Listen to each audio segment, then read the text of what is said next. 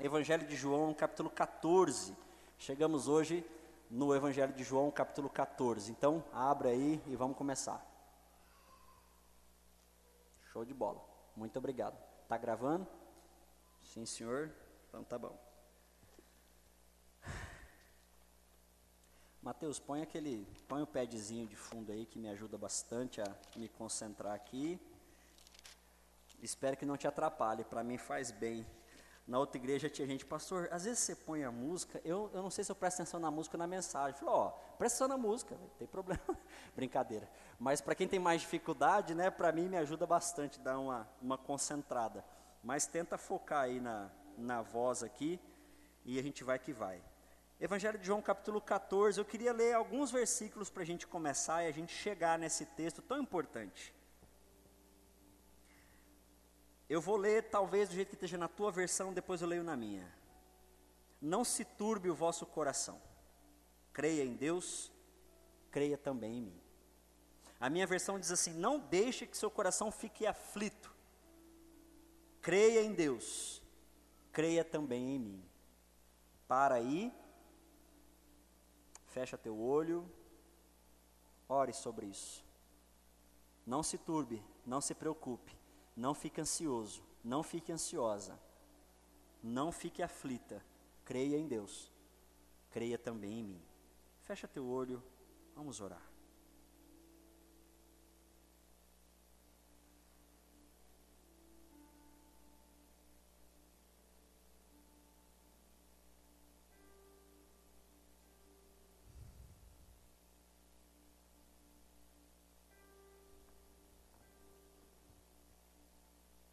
Jesus é tão interessante que às vezes só de ler esse versículo nosso coração acelera, né? Parece um aviso para a gente ficar nervoso e é ao contrário. Ah, Espírito de Deus, por favor, nos acolha. Nós somos desesperados, Deus. Nós somos ansiosos, somos perturbados por N situações. Algumas fazem até sentido, mas outras não. Diante do Senhor eu coloco o meu coração, o nosso coração, esse tempo, e te pedimos, Espírito Santo de Deus, fala com a gente. Que teu Espírito que discerne tudo possa nos ajudar a discernir o nosso coração agora.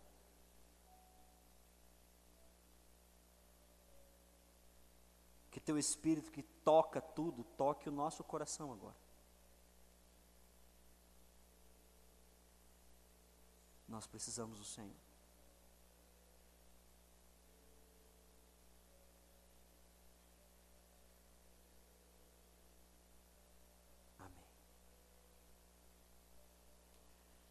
Capítulo 13 de João termina com uma dura fala de Jesus ao seu discípulo Pedro.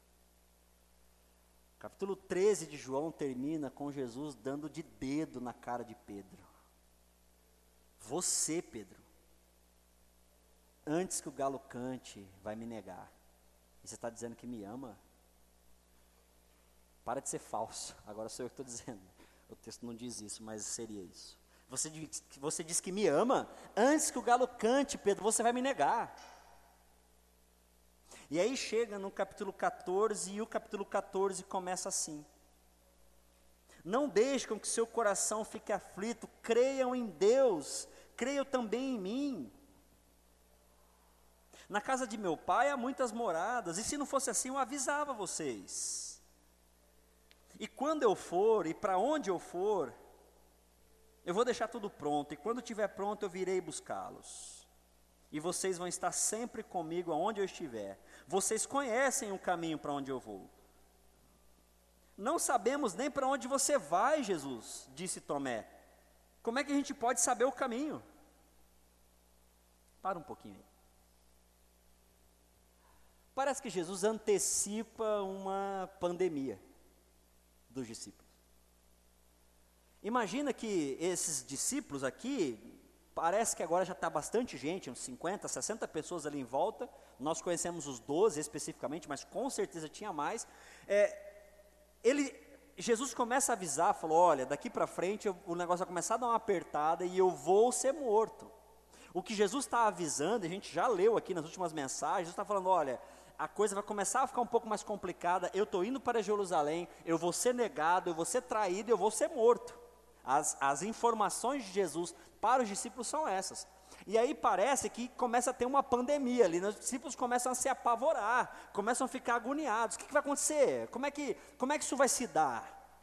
Se o Senhor vai embora, quem somos nós, cara?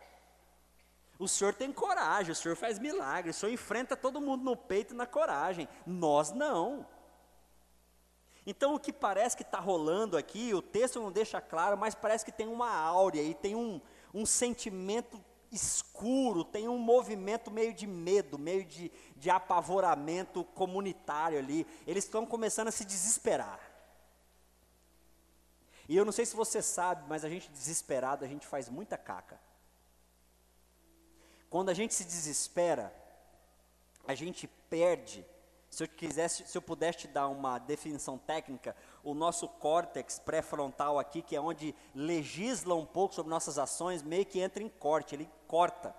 E quando a gente está desesperado, ele não filtra mais nada. Tudo que vem de impulso vai.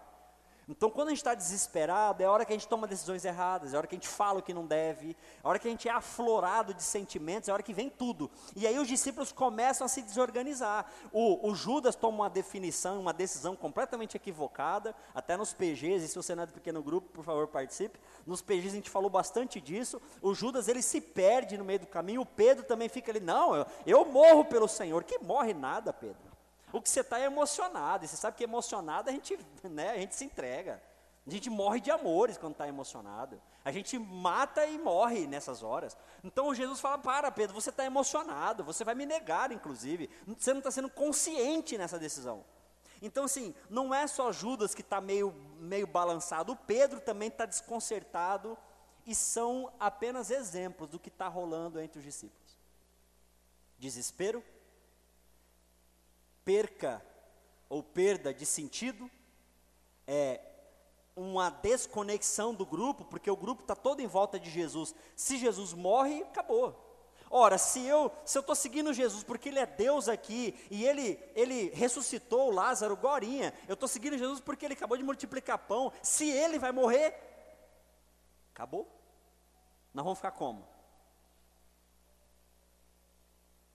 Como que você fica quando a morte está por perto?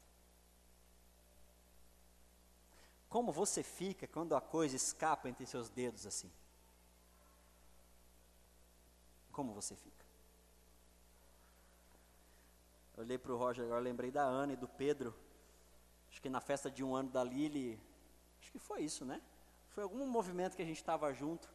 E assim, a gente estava de costas para a piscina e o Pedrinho da Ana pulou na água. E, e, e eu, e eu olhei para ele e falei, e a Ana também olhou e falou: João, ah, você não sabe nadar. E ele, ele e eu tentei, para não entrar na água, só pegar pelo, pelo braço e puxar, mas o dedinho escapou. E ali naquela fração de segundo, dá realmente um desespero. E aí eu pulei, peguei e puxei para fora. É isso. Quando você está tentando salvar alguém e você pega na mão e ela escapa, como é que você fica? Quando a sua vida está desse jeito, quando você está vendo sua vida afundando, e você está ali, peraí, volta, volta, volta, e não volta. Quando você está tentando salvar o seu casamento, quando está tentando salvar o seu filho, e, e, e, quanto mais você conversa, mais você tenta se aproximar, parece que seu filho está se distanciando, como é que você fica? É isso que está acontecendo aqui, é exatamente isso que os discípulos estão vivendo. Cara, nós vivemos em torno de Jesus, Jesus é o que resolve, é o que salva, é o que tem respostas. Se ele está falando que vai morrer, cara, acabou. E aí Jesus, ele percebeu o sentimento comunitário e ele traz essa fala que eu queria trazer para vocês hoje. Não deixem que o seu coração fique aflito. Presta atenção, não é não se preocupe. Não é seja apático. Não é não sinta nada. Não é não não perceba nada, não é fique, não é louco kamikaze, não é isso. Não permita que teu coração crie uma aflição maior do que deve. É isso. Então, se eu pudesse perguntar de novo, como é que você fica perto da morte? Quando é você quando você está tentando caçar a sua vida e ela está escapando? O Jesus diria: não se perturbe, não acrescente, não aumenta, não dê mais vazão, porque já está ruim. Não deixa com que essa situação te apavore além do que deve. E por que, que eu não posso fazer isso, pastor? Por que, por que, que Jesus está falando para eu me acalmar? Por que Jesus está falando não deixar. Por que, que ele está falando para eu não me ficar aflito? Por que, que ele está dizendo isso? Tem um ponto e tem duas falas muito criteriosas de Jesus que são para fechar. Por que, pastor? Por que, Jesus? Que não é para eu ficar aflito. Primeiro, creia em Deus. Você crê em Deus?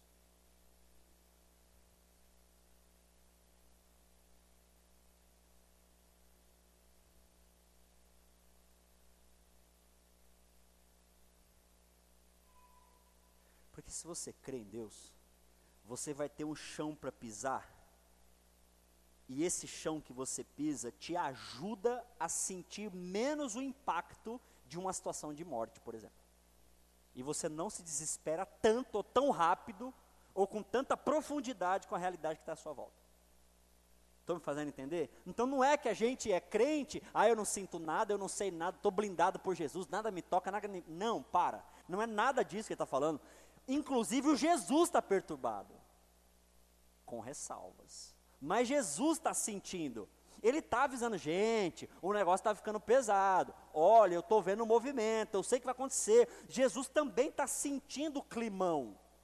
Mas a gente não vê Jesus se desesperar. E é aí que é, é isso que eu queria trazer para vocês hoje. E é assim, claro, é uma aplicação até um pouco fora do sentido do texto, mas eu queria te dar isso.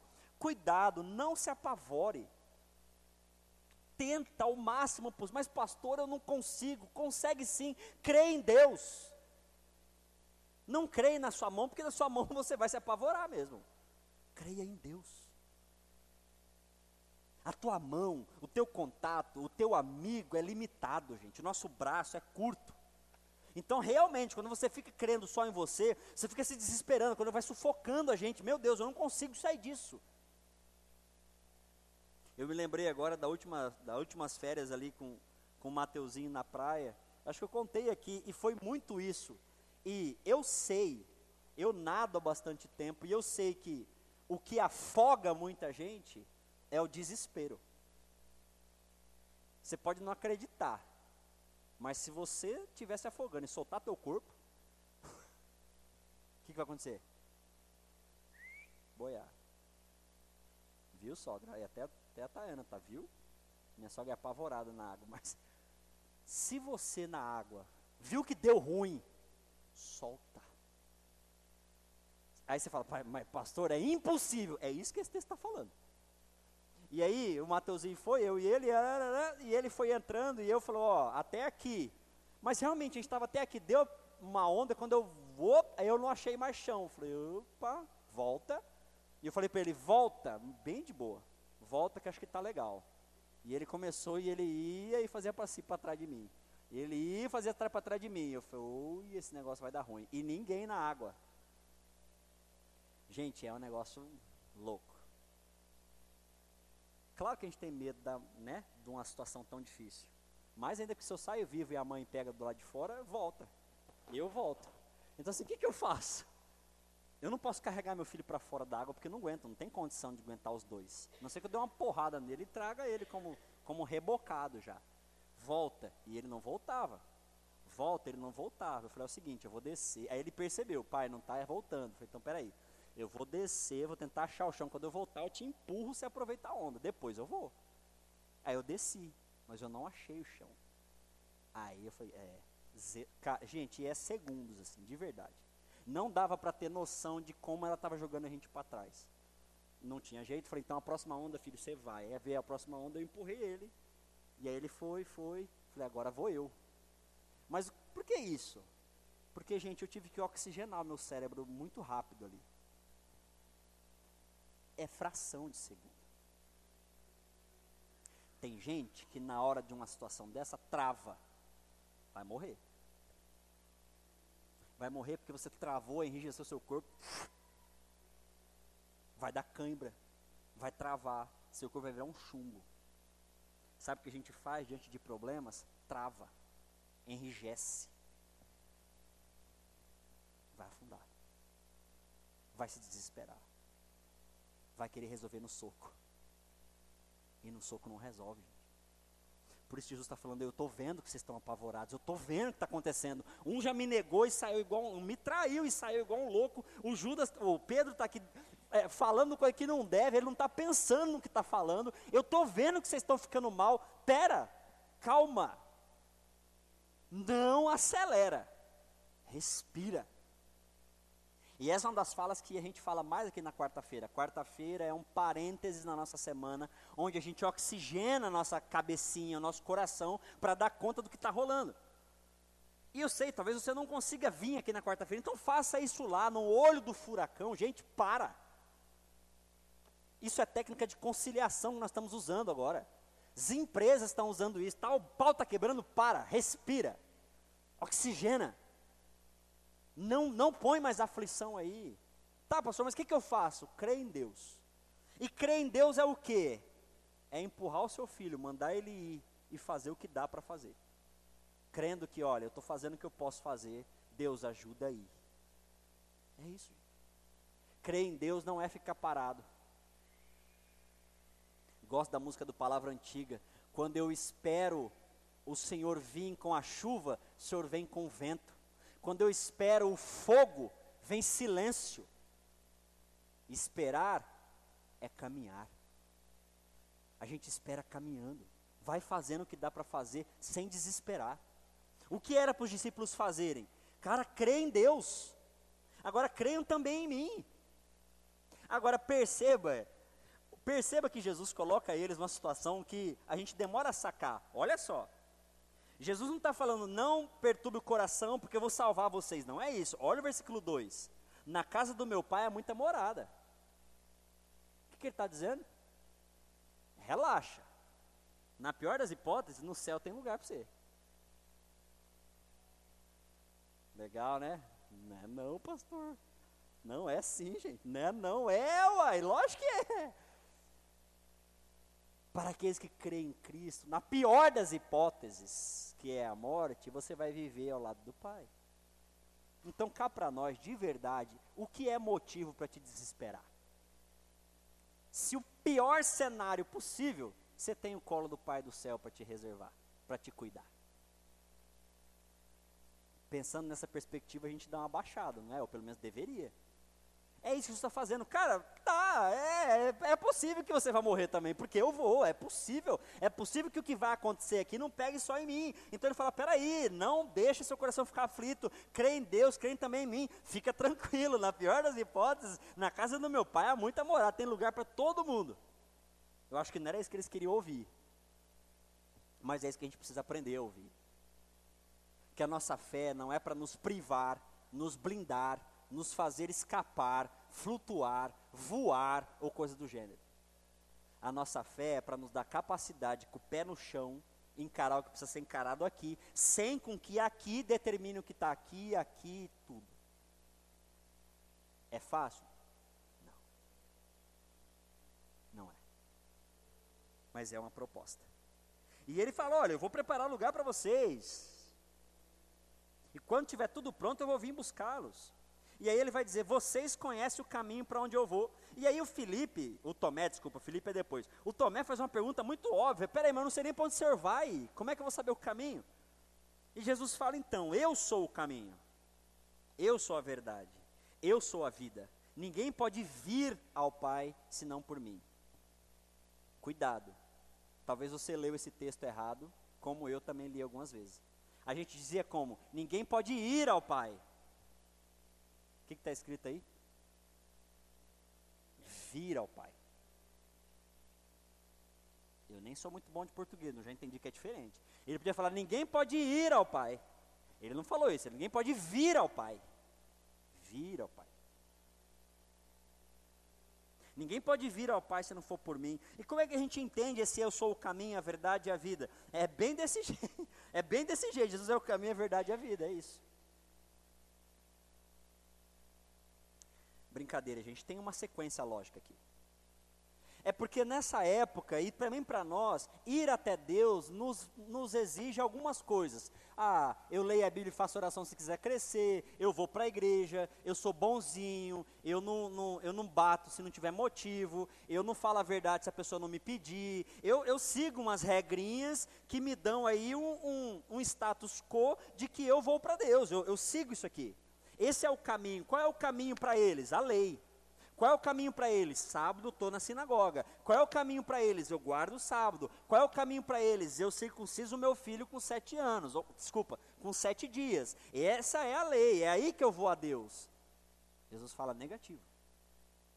Vocês vão a Deus quando vocês vêm a mim. E aí, Igreja Batista Vila Séria que me ouve, ou talvez você que vai me ouvir aí em outra hora no podcast.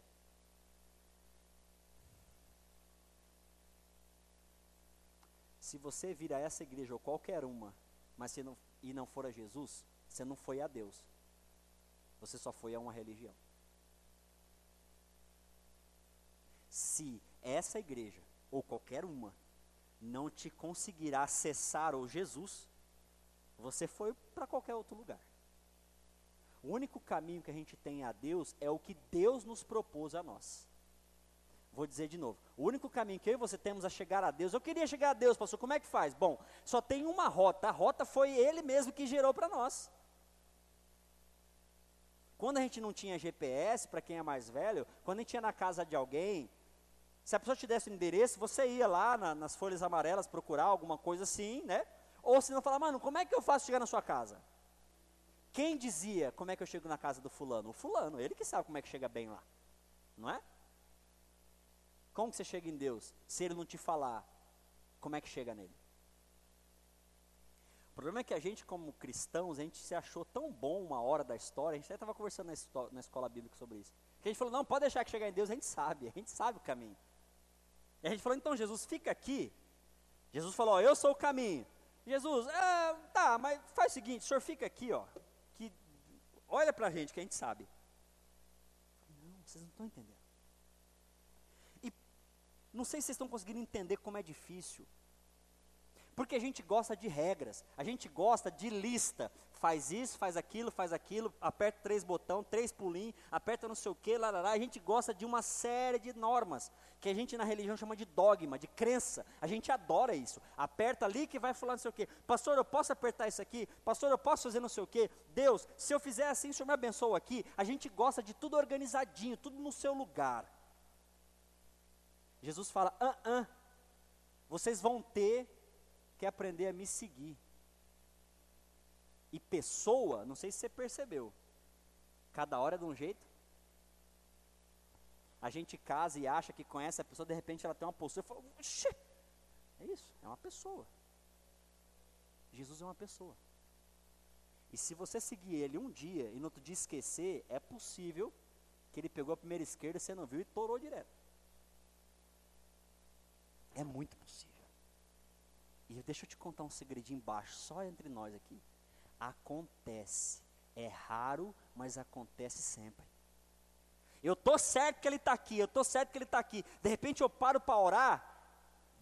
Aí, meu, ele já foi lá para outro lado. Eu estava certo, eu estava aqui. Eu, eu tinha certeza que era por aqui. O problema é que no meio da certeza que é por aqui, se eu tenho certeza, eu não preciso conferir, preciso?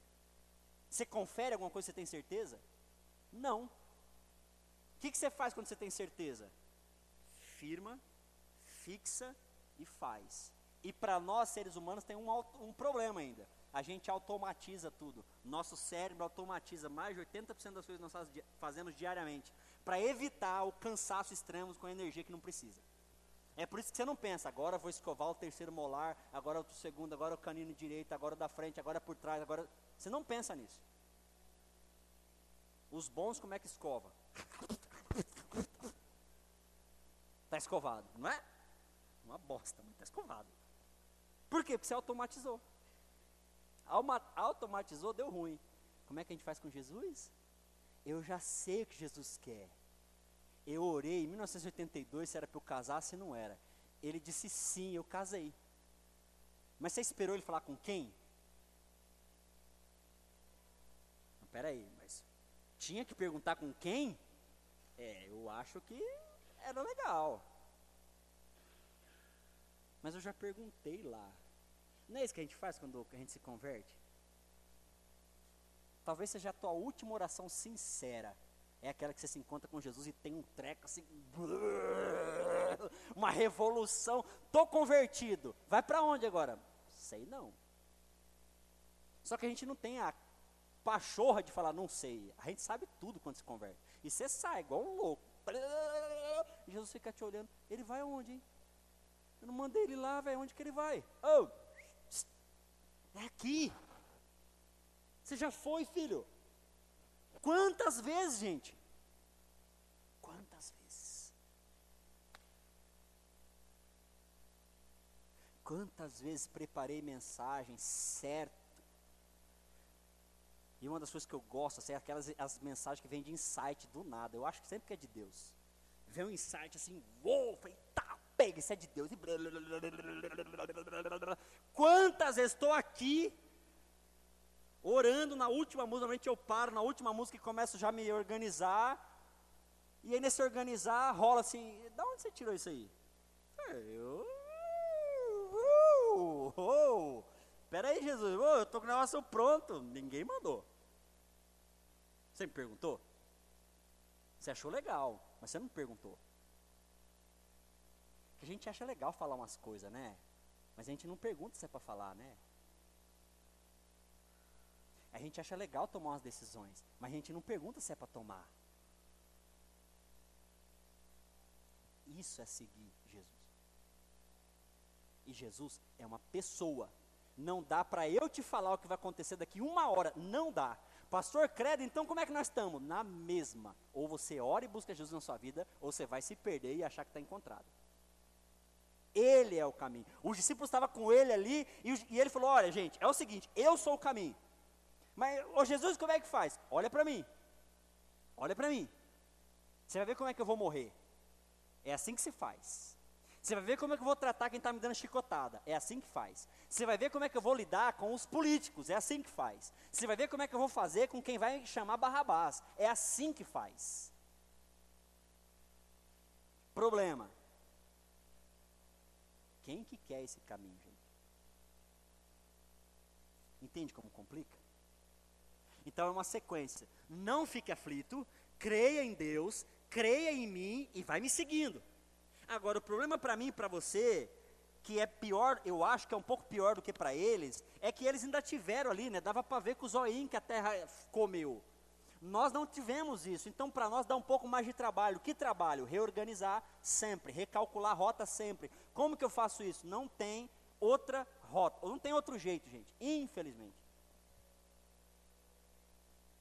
Você vai ter que orar. Ai, pastor. Ah, é. Às vezes a oraçãozinha de Deus, eu estou indo lá, me ajuda aí, vai comigo. O senhor está nesse negócio? Rapidinho ali, dirigindo sua cabeça, tentando reorganizar, ver se você acha Jesus no, no horizonte aí para tomar uma decisão. Às vezes dá tempo de separar. Fecha teu olho, fecha a porta do teu quarto e vai descobrir se tem Jesus nessa tua decisão. Me fez lembrar uma cena muito interessante. O menininho chegou, até estava com ele semana passada, fui pregar na igreja dele, semana passada. Ele chegou para mim, pastor, eu posso colocar brinco? 13 anos, gente. Gordinho, mala, que Deus me livre. Posso colocar brinco? Falei, pode. Posso? Falei, claro que pode. Ué, eu, eu que vou dizer para você que você pode não pode fazer, você tem pai e mãe. Agora é o seguinte, teu pai e tua mãe te abençoaram nisso? Não, pastor, inclusive deu um pau lascado lá em casa. Então, você tem resposta. Se é de Deus, papai e mamãe vai te abençoar, vai ser uma paz. Jesus vai estar tá aí, vai por. É assim que você responde as suas coisas, gente? Você quer ligar para o guru gospel para saber se pode usar camisa vermelha ou calça azul? Posso, pastor, falar com fulano? Posso comprar não sei o quê? Posso, posso, posso. Gente, para. Em nome de Jesus. Eu te digo de peito aberto: você vai ter que achar Jesus no seu caminho. Uma época no meu caminho, Jesus falou para mim que coca era pecado para mim.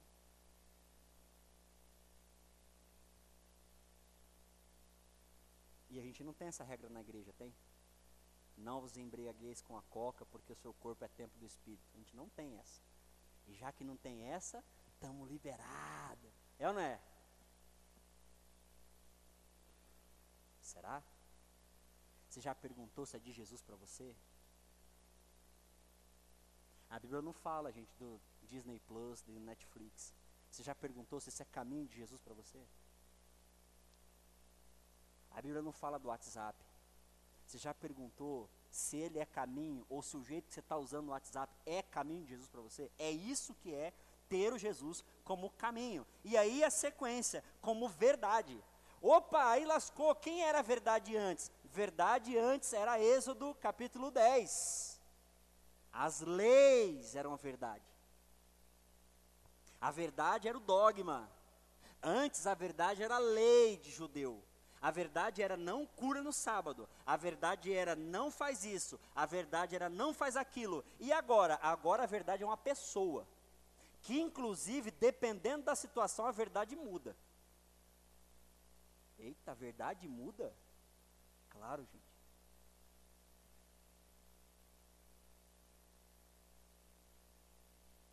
Claro que muda.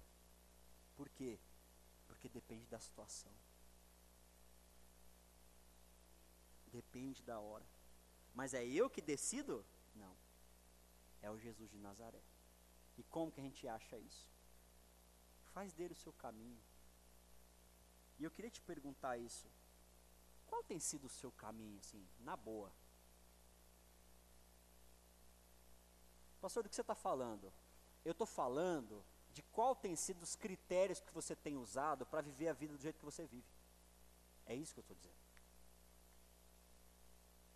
Eu estou perguntando para você qual é o critério, qual é o crivo para você pensar o que você pensa, tomar a decisão que você está tomando, falar o que você fala comprar o que você compra? Qual é o crivo? Qual é, qual é a linha que você está tomando decisão?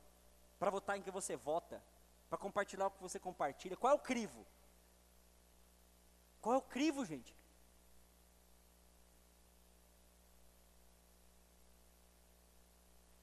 Qual é o crivo? Antigamente, uns 15 anos atrás, eu não sei nem se existe, Deus já, Deus já me curou disso, tinha um site chamado Cabuloso. Você lembra do site Cabuloso? Tudo que era acidente estava lá as fotos. Eu lembro da foto do Mamonas assassino, com o Dinho, era só o tronco dele aqui, ó. Não sai da minha cabeça essa cena. Tudo que era foto de acidente, tudo que era trem estava lá. Era um lado meio macabro da minha vida. Eu passava num acidente, eu era daquele que desligava o carro lá embaixo voltava andando. O que, que foi aí? O que, que foi? O que, que foi? Onde que, que é?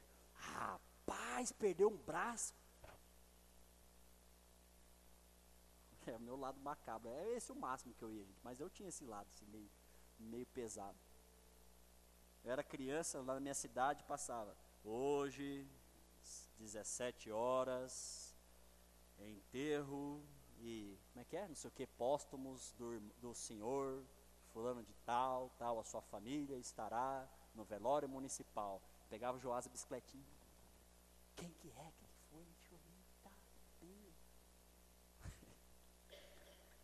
Teve um acidente uma vez que os cachorros ficou só aquela. Lembra da, de um, os cachorros que ficavam com uma janelinha assim?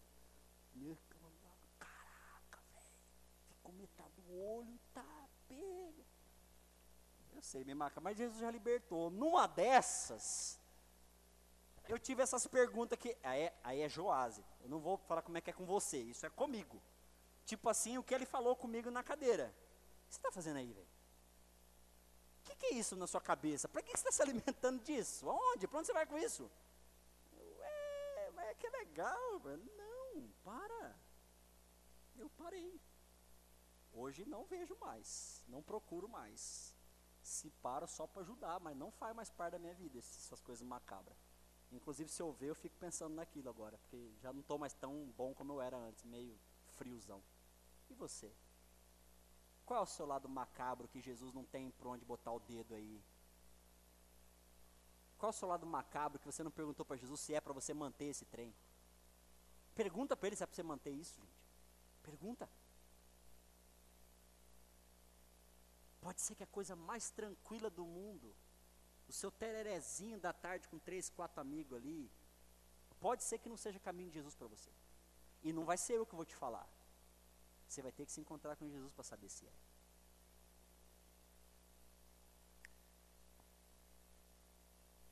Qual que é o critério que você usa? Será que o Jesus é o caminho, é a verdade pelo qual você baseia? E aí eu caminho para o fim nessa palavrinha de quatro letras aqui que é ele diz: olha, é o seguinte, eu sou o caminho. Caminho para Deus, caminho para a verdade e caminho para a vida. Irmãos, tudo que você não encontrar Jesus no caminho e como verdade não é vida. Vou dizer de novo. Tudo que você não conseguir discernir Jesus e verdade não é vida. Sai que não é vida. O Kant disse que qualquer coisa que você fizer e não puder contar como fez, não faça. O Jesus disse: se no seu caminho não tiver eu, a verdade você encontra em mim, não é vida para você. A sua vida encaixa com Jesus? Dá?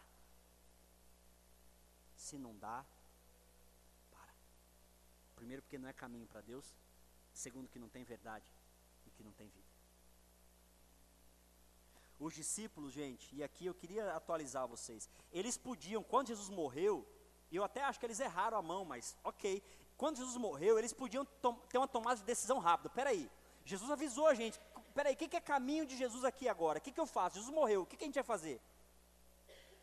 Eu desconfio que eles não fizeram essa pergunta. Eles se isolaram numa casa, fecharam e começaram a chorar desesperado porque o Salvador deles morreu. Eles ficaram numa mentira, porque o que, que Jesus falou para eles? Vai acontecer tudo, eu vou voltar, vou encontrar vocês mensagem domingo que vem. Eu vou te dar o paráclito. Quem? O Espírito Santo, aquele que ajuda, aquele que caminha do lado. Eu vou dar para vocês, relaxa, quando eu morrer, fica tranquilo, eu vou colocar em vocês o meu espírito. Não se desespera. O que, que fizeram? Desesperaram. Mas por quê? Ué, porque na hora que o negócio bate no peito, a gente se desespera. E o que eu estou tentando avisar vocês, o que Jesus está tentando nos avisar é falar: peraí. Quando o negócio ficar feio, começar a cercar você, tenta, tenta te dar uns 30 segundos ali de Jesus me ajuda, me ajuda. Onde que está Jesus aqui? O que, que é caminho de Jesus para mim agora? Aonde que tem a verdade de Jesus aqui? O que, que é desejo meu só? O que, que é vontade minha de resolver? E onde que está Jesus? Como é que eu lido agora com Jesus aqui? E quando você vê uma luz, Aí você vai. E vai. Pergunta de novo: Jesus é aqui mesmo? Eu estou tentando. É aí mesmo, vai. Você achou a vida. O que a Bíblia chama de salvação. É assim. A salvação não é pós-morte, não, lá é também. Salvo é todo aquele que durante a sua vida consegue encontrar Jesus nas pequenas decisões da sua vida. As mais significativas e as mais corriqueiras. Salvação. Termino. Ninguém pode vir ao Pai se não for por mim. Nós não vamos encontrar Deus fora de Jesus. E eu estou procurando o. Aí, Sheila, coitada aí. Eu estou procurando o fulano de tal. Mas é mais bonitinho, é, mas hoje é o Marco. É lindo, né? Mas sim, é, é o Marco hoje, é o que tem, é isso aí, pega, pega e vai. Mas eu queria, eu também, eu também queria. Uau, mas às vezes não é, às vezes é o rosto da minha filha. Às vezes é isso. Às vezes é uma coisa que não, não faz sentido nenhum. Mas é o rosto de Deus para você ali, você está sensível para descobrir o caminho de Jesus que se apresenta no seu caminho. A gente quer sair do nosso caminho para ir para o caminho de Jesus. Quando Jesus ele vem para o nosso caminho, se apresenta aqui no meu caminho. É no seu caminho, não é no meu. Não sou eu que tenho que ditar o seu caminho. Não sou eu que vou ditar a sua vida. É você que na sua vida encontra Jesus aí onde você está. Olha como muda o negócio. O paradigma primeiro é: eu vou para a sinagoga para encontrar Deus. Qual é o paradigma de Jesus? Ele vem para a sua vida para você se encontrar nela. E nele, ou nela. A ordem dos fatores não vai alterar o produto, é isso aí. e que naquele caminho me significou palavras muito profundas com relação a mim. Talvez não fazem sentido para você, mas para mim, naquela hora, fizeram muito sentido. Aonde está Jesus no seu caminho hoje? A gente vai orar agora. Eu queria muito que você perguntasse isso, você se perguntasse isso. Tem verdade de Jesus no que você está pensando? Lembra do Paulo? Olha, tudo que é de bom tom, tudo que tem louvor, tudo que nisso pensai, é mais ou menos por aí. Tudo que tem Jesus, tudo que tem Jesus, tudo que vem de Jesus, tudo que volta para Jesus, nisso pensai. É isso que está aí baseando suas decisões? É isso que está aí te ajudando a não ficar perturbado porque Jesus vai morrer? É isso que está te ajudando? Amém. Não é, irmão, em nome de Jesus. Peça perdão e tente achar Jesus no seu caminho. Se você me perguntar, pastor, como é que eu faço? Eu só tenho uma resposta para você. Tente achar rotinas de oração que te deem sensibilidade para isso. Não tem outra resposta. E, e, eu posso falar como rola comigo, mas é só eu, né? Você é completamente diferente de mim. Que bom. Então você vai ter que achar na tua rotina, do teu jeito, da tua forma, como é que isso vai funcionar com você. A igreja batista em Vila Célia, eita, estou esquecendo o aviso hoje, hein? ela tem espaços que te ajudam. Quarta-feira é um espaço.